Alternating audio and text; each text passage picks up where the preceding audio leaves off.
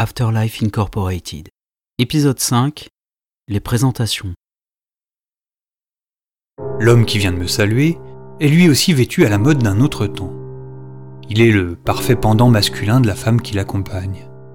Mis à part le fait qu'il porte un costume trois pièces, il arbore la même chemise blanche et la même cravate.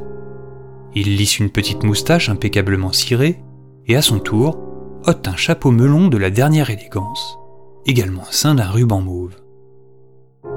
Il lit sans doute le désarroi dans mes yeux. Vous pardonnerez, j'espère, l'aspect très suranné de nos tenues et de notre mode de locomotion. Mais notre directeur tient beaucoup au décorum, et il a ses petites marottes, dirons-nous. Je les contemple, totalement hébété. Mais nous manquons à tous nos devoirs. J'ai le grand plaisir de vous présenter David. L'homme incline légèrement la tête dans un petit salut très digne. Et voici la très brillante Elisabeth, avec qui j'ai la joie de travailler. Dans un sourire, la femme exécute le même petit hochement de tête que son collègue.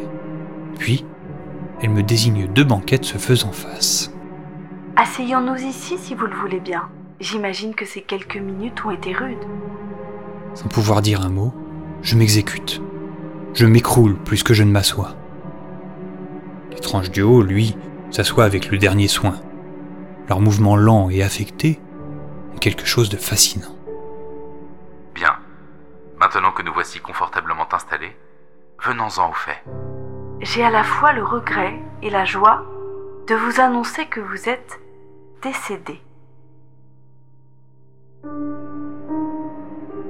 Je reste interdit. Mort? J'ai bien conscience que cette nouvelle doit vous troubler. Cependant, le trépas est quelque chose de très commun, n'est-ce pas? N'y voyez rien de personnel. Et nous sommes, pour notre part, extrêmement heureux de vous accueillir parmi nous. Comme le commun des êtres éphémères, je m'étais souvent demandé s'il y aurait une vie après la mort. Jamais je ne m'étais imaginé une telle mise en scène.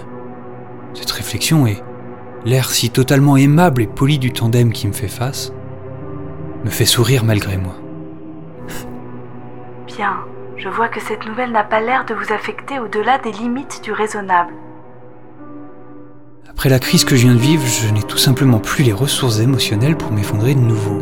Je me sens comme vidé, en apesanteur et presque, presque apaisé. Ai-je une pensée pour mes proches? Oui. Mais leur visage, leur nom, semblent perdus dans un brouillard qui me les rend lointains. Quelque part au fond de moi, je me sens étrangement détaché. Il me semble que mes interlocuteurs le devinent. Ce détachement est tout à fait normal. Un simple mouchoir suffit parfois. Sans cela, il ne nous serait pas possible de vous mener à destination. L'oubli, pour cruel qu'il puisse paraître, nous permet d'accueillir les nouveaux employés dans les meilleures conditions. Nous-mêmes avons connu ces instants. Je vous l'avoue, nous sommes cependant toujours mécontents de la phase de désorientation que vous venez de traverser. Malgré ce cadre que je trouve charmant, il faut bien dire que de ce côté, il nous faut encore travailler. Une collation pourrait-elle adoucir le réveil? C'est une excellente idée, ma chère. Je vous encourage à la soumettre dès que possible au directeur. J'en suis positivement ravie. Employé, directeur, mais de quoi parle-t-il?